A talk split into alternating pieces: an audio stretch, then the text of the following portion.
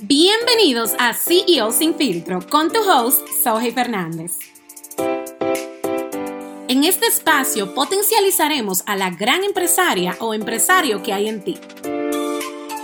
Pero sobre todo hablaremos sin filtro de la realidad del empresario y dueño de negocio y cómo superar esos obstáculos del emprendimiento, mientras disfrutamos de una vida plena, equilibrada y viviendo el ahora.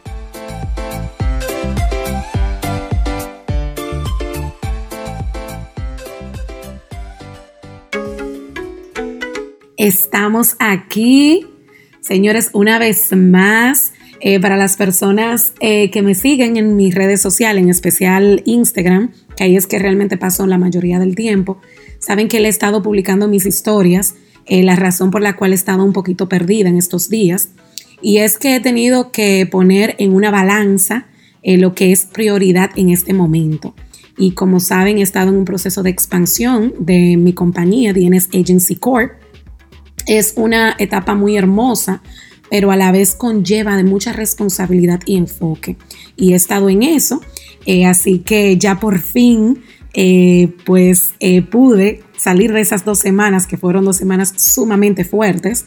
por ahí viene mi hijo Ian. denme un minutico, vamos a ponerle una pausa, ¿verdad? A esto para yo atenderlo y vuelvo para atrás con ustedes. Sí, mi amor, dale, ve. Ok. Ok, sigo aquí, ya atendí a mi niño.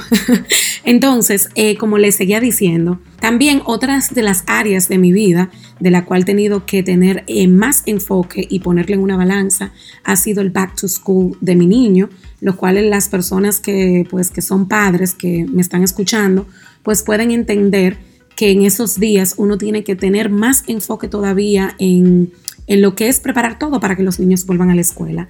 Así que nada, sin más preámbulo, ya que le di mi introducción, que por cierto, espero hacer un episodio completo solamente para hablar lo que viví en ese tiempo de expansión, todo lo que tuve que hacer, eh, lo que sentí, lo que experimenté, para que ustedes quizás se puedan eh, identificar conmigo. Así que la balanza, eh, ahí, ahí vamos con la balanza, ¿verdad? Entonces, el día de hoy quiero traerte un regalo, el cual consiste de una serie de entrevistas a dueños de negocios que están impactando en sus industrias, la cual es bilingüe, o sea que me vas a escuchar hablando inglés. Em, estas entrevistas fueron... Eh, es una serie de entrevistas que se hizo en colaboración con DNS Agency, nuestro patrocinador oficial, la agencia, ¿verdad? Eh, las cuales, pues, eh, se llama la campaña las cosas buenas vienen en los pequeños negocios. Así que te la quiero dejar de regalo porque fue una campaña que le saqué todo el provecho. Cada una de estas personas que entrevisté traen tanto valor en sus industrias y es algo que quiero definitivamente compartir contigo. Así que el día de hoy nos acompaña Gaby Berrospi donde nos muestra cómo romper esquemas y cómo nace su pasión para acompañar a miles de latinos a invertir en la bolsa de valores a través de su movimiento Latino Wall Street. Para ver las entrevistas completas te invito a visitar DNS Agency Corp, donde podrás verla en el IGTV y también puedes visitar mi canal de YouTube, Soje Fernández. También te voy a dejar los links aquí debajo para que puedas acceder inmediatamente.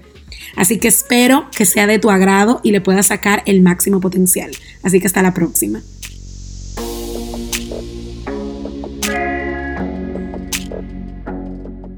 Gabriela, cuéntame cómo te encuentras en el diario. Muy bien, muchísimas gracias por la invitación. Gabriela, estuve viendo tu trayectoria en el mundo del Wall Street.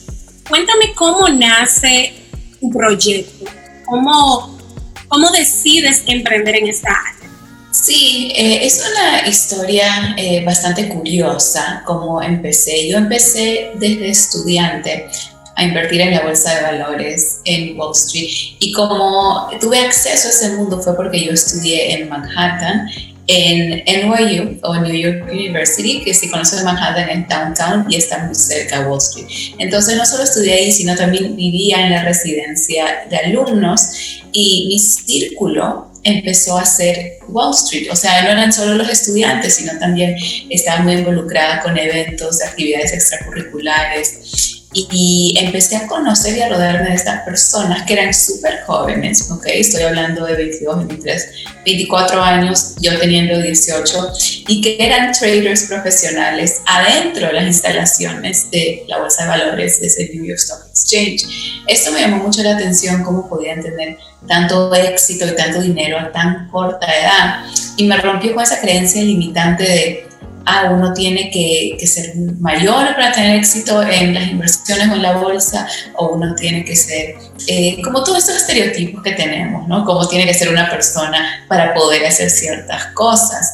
Entonces, a los 18 eso ya no era una barrera, esta creencia limitante, y empecé a explorar eh, esta industria. Y una de las mejores cosas que hice en mi vida fue tomar acción, ¿no? o sea, no solo aprender y quedarme en la teoría, en lo educativo, que por supuesto por ahí uno empieza con todo, uno tiene que aprender, no se puede meter a hacer las cosas así nomás. Pero cuando apliqué lo que aprendí, eso fue lo que transformó mi vida. O sea, las inversiones que hice hace más de 10 años en empresas que, que básicamente se han duplicado, triplicado, cuadriplicado me cambiaron la vida, ¿no? Lo que en esos momentos no era considerado eh, mucho dinero. Estoy hablando de literalmente comprar acciones a 20 dólares cada una y en estos momentos han agregado ceros, ¿no? Eh, el valor. Entonces, eso me hizo darme cuenta que uno no tiene que trabajar por dinero para siempre, que podemos hacer más que eso. ¿Ok? Podemos hacer que el dinero trabaje por nosotros y eso es el mensaje que yo llevo siempre a la comunidad latina, que en mi opinión nuestra cultura es la más trabajadora y eso es una buena eh, cualidad, pero al mismo tiempo es limitante porque tenemos estas creencias que tenemos que trabajar más para ganar más y yo he comprobado que no tiene que ser así. Podemos hacer que el dinero trabaje por nosotros. ¿En algún momento sentiste que no ibas a poder llegar donde las personas que estabas viendo en ese momento llegaron quizás por las creencias limitantes de ser latina o por no conocer el mercado. Cuéntame qué pasaba por tu mente en ese entonces. Verdaderamente tuve todo tipo de dudas como cualquier ser humano. Esto es algo que nos hace humanos, tener muchas dudas cuando empezamos algo nuevo. En realidad tenemos siempre dudas en general de todo, pero muy en específico cuando empezamos eh, y tomamos un camino nuevo. Sí me di cuenta de algo, que no habían mujeres en Wall Street, ¿ok? Me di cuenta también de que no habían latinos en Wall Street o minorías. Eso fue muy obvio, porque eso se empezó a ser mi entorno y era un lugar donde siempre iba, tanto a aprender como a conversar con las personas, como almorzar, o sea, yo estaba en, esa, en ese círculo me sentía como que no pertenecía. ¿Cuándo nació Latinos Wall Street? Sí, Latino Wall Street nació hace aproximadamente dos años, cuando todo empezó como una idea, ¿no? O sea, en realidad empecé yo sola, como Gaby Wall Street, ¿ok? Empecé yo sola eh, a través de exponerme de redes y de página web a decirles a las personas eh, lo que ellos podían conseguir. Entonces, no fue que nació de la nada Latino Wall Street, es que empecé como Gaby Wall Street y después a través de mi socio Alan, que es el dueño de un fondo de inversión de un hedge fund en Manhattan, entonces cuando nos juntamos dijimos necesitamos un nombre como, como en común, ¿no? Que nos va a definir. Y qué mejor que Latino Wall Street, estamos creando nuestro propio Wall Street, pero en español, que eso es obviamente algo también eh, que falta, ¿no? Este material en, en nuestro idioma. ¿En algún momento el inglés fue una barrera para ti? Mira, yo tuve el privilegio de ir a un colegio británico en, en Perú, ¿ok? Y sé que eso es algo que la mayoría de personas eh, en mi país, en nuestros países, no tienen acceso. Eh, sin embargo, cuando las personas como ven eso en mi currículum, ¿no? Así como cuando ven el YU, muchas veces asumen que tuve una vida fácil, pero no ven lo que hubo detrás de eso, ¿no? O sea, mi familia literalmente se tuvo que separar por el colegio eh, británico al que yo fui porque era demasiado caro para enfrentar gastos. Tiene que haber una eh, mejor manera. Y por eso fue que fui tan abierta y receptiva al mundo de Wall Street, porque se presentó en mi cara eh, toda esta gente joven ganando todo tipo de cantidad de dinero. Entonces yo dije, acá hay algo y tengo que descubrirlo. Yo no pienso que las cosas pasan porque sí. Pero para responder tu pregunta, el inglés no fue un obstáculo porque yo venía de un colegio eh, donde me enseñaron inglés desde niña, pero el inglés era británico. Entonces, al mudarme a Estados Unidos, eh, mi inglés era muy diferente y toda esa parte de, eh, en Perú decimos jerga, que es el slang, ¿no? Eso como palabra que nos tienen traducción. Eso sí fue bastante confuso para mí, pero en general el idioma no.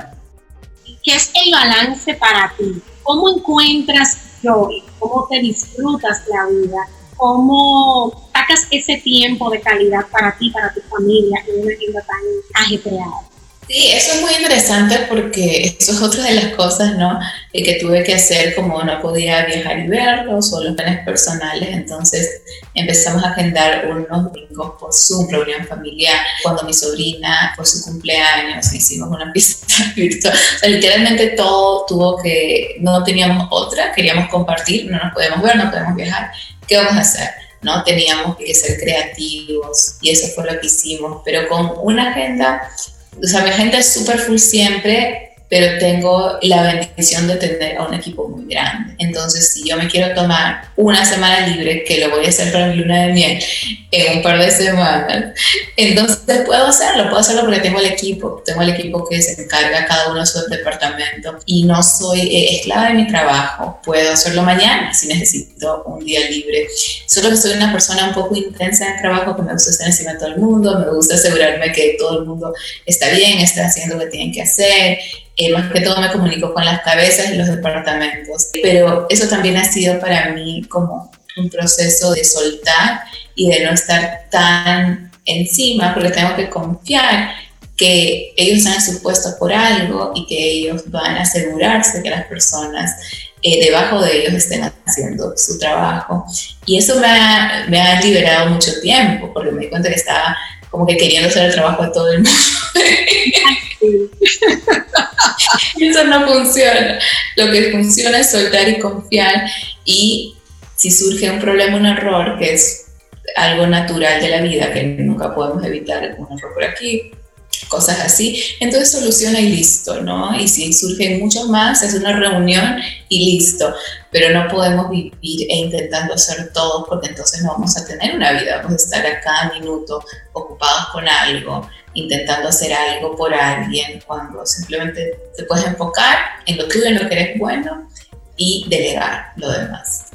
Cuéntame un poquito cómo has ayudado a las personas a entender esto, pero no solamente entenderlo, sino también a ver resultados. Actualmente, como ¿cuántas personas eh, ustedes han ayudado a transformar su vida a través de las enseñanzas y de la tecnología? Sí, hemos trabajado ya más de 2.000 personas. Tenemos en nuestro grupo privado de miembros 1.700 en estos momentos, pero eso no cuenta las personas de seminarios presenciales, ¿no? O sea, no todos los que fueron seminarios presenciales o tuvieron algo personalizado están adentro del grupo virtual. Eso es algo aparte. Entonces, si contamos, no podría dar el número exacto, pero aproximadamente han sido más de 2.000 personas con las que hemos trabajado. Y son personas eh, de todos los caminos, ¿no? O sea, desde jóvenes hasta mayores, absolutamente toda la diversidad que te puedas imaginar, lo que nos une es que hablamos el mismo idioma y tenemos esas ganas de aprender. Excelente. ¿En qué consisten estos planes? ¿Cómo que? Vamos a decir, yo digo, bueno, Gaby, me encantaría poder ser parte de las enseñanzas y de los seminarios. ¿Cómo me puedo integrar? ¿Dónde puedo encontrarlos? Dame un poquito más de datos acerca de esta parte. ¿Cómo puedes encontrarnos? Es simplemente yendo a nuestra página web, eh, latinowallstreet.com. Lo que vas a encontrar ahí es nuestra historia, nuestra misión, nuestra visión, el equipo, las personas eh, principales de la empresa. Y luego vas a ver un botón donde dice cursos, ¿no? Y ahí es donde puedes ver nuestra plataforma educativa de los cursos que ofrecemos. Somos una plataforma educativa completa donde no solo ofrecemos algo básico y listo, sino ofrecemos eh, cursos básicos, cursos intermedios, cursos avanzados, especializaciones, sesiones personalizadas. Por ahora no hay seminarios presenciales en la agenda, pero esperemos que eso cambie eh, el próximo año, ¿no? Esperemos que las cosas se resuelvan. Eh, y sí, y ahora último estamos innovando y hemos eh, lanzado nuestro primer curso de desarrollo personal. El primer curso que no tiene nada que ver con la bolsa, no hablamos de números de gráficas eh, de bolsa, hablamos todo acerca de cómo desbloquearnos al nivel subconsciente y cómo podemos destapar todo ese poder que tenemos adentro si seguimos los métodos y herramientas y que las personas exitosas del mundo siguen dentro de todos los miedos, porque sé que hablamos miedos al principio, ¿cuál ha sido fuerte que tú has tenido que vencer para hacer lo que los días Salir en cámara, crear los eventos, ser profesora, instructora, crear tu marca personal. ¿Cuál de todos estos ha sido el más fuerte para ti?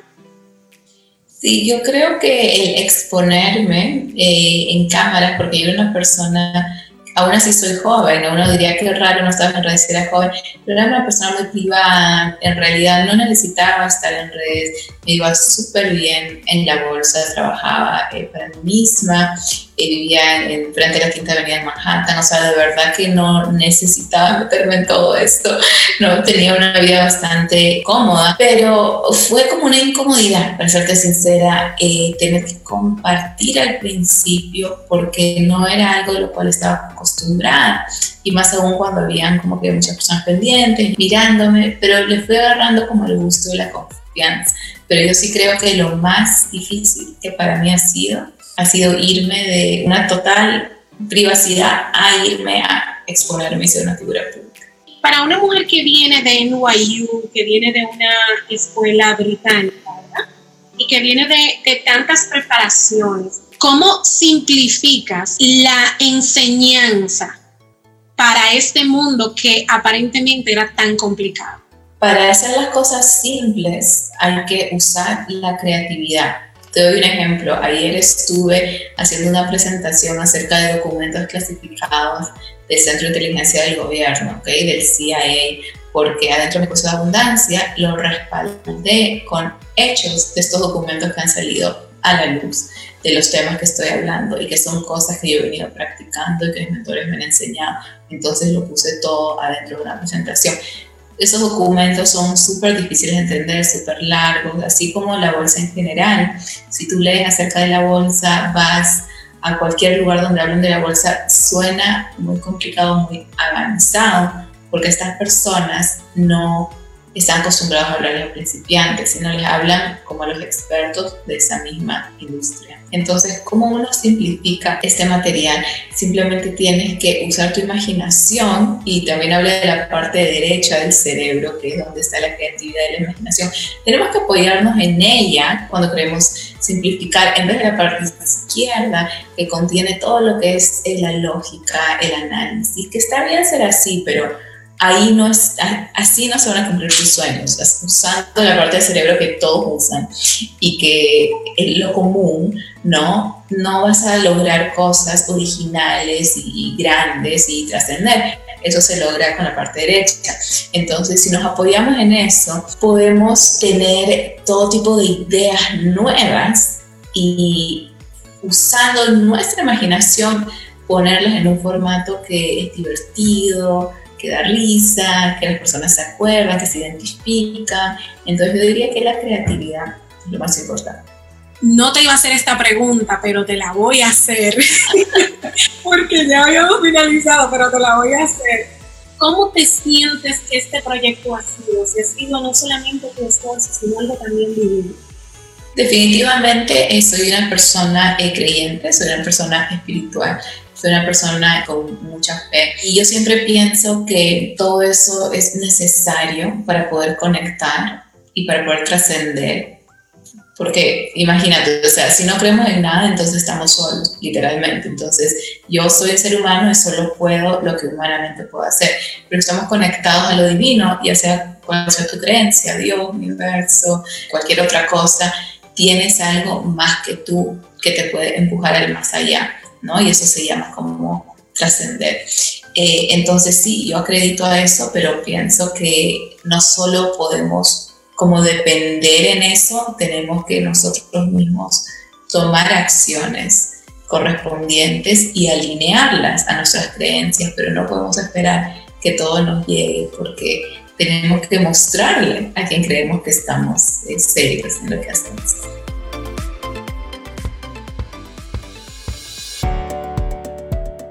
Si quieren conocer más sobre CEO Sin Filtro o compartir tus experiencias, síguenos en nuestras redes sociales. Me puedes encontrar como Sohey Fernández. Me despido, gracias por sintonizar y nos vemos en el próximo capítulo.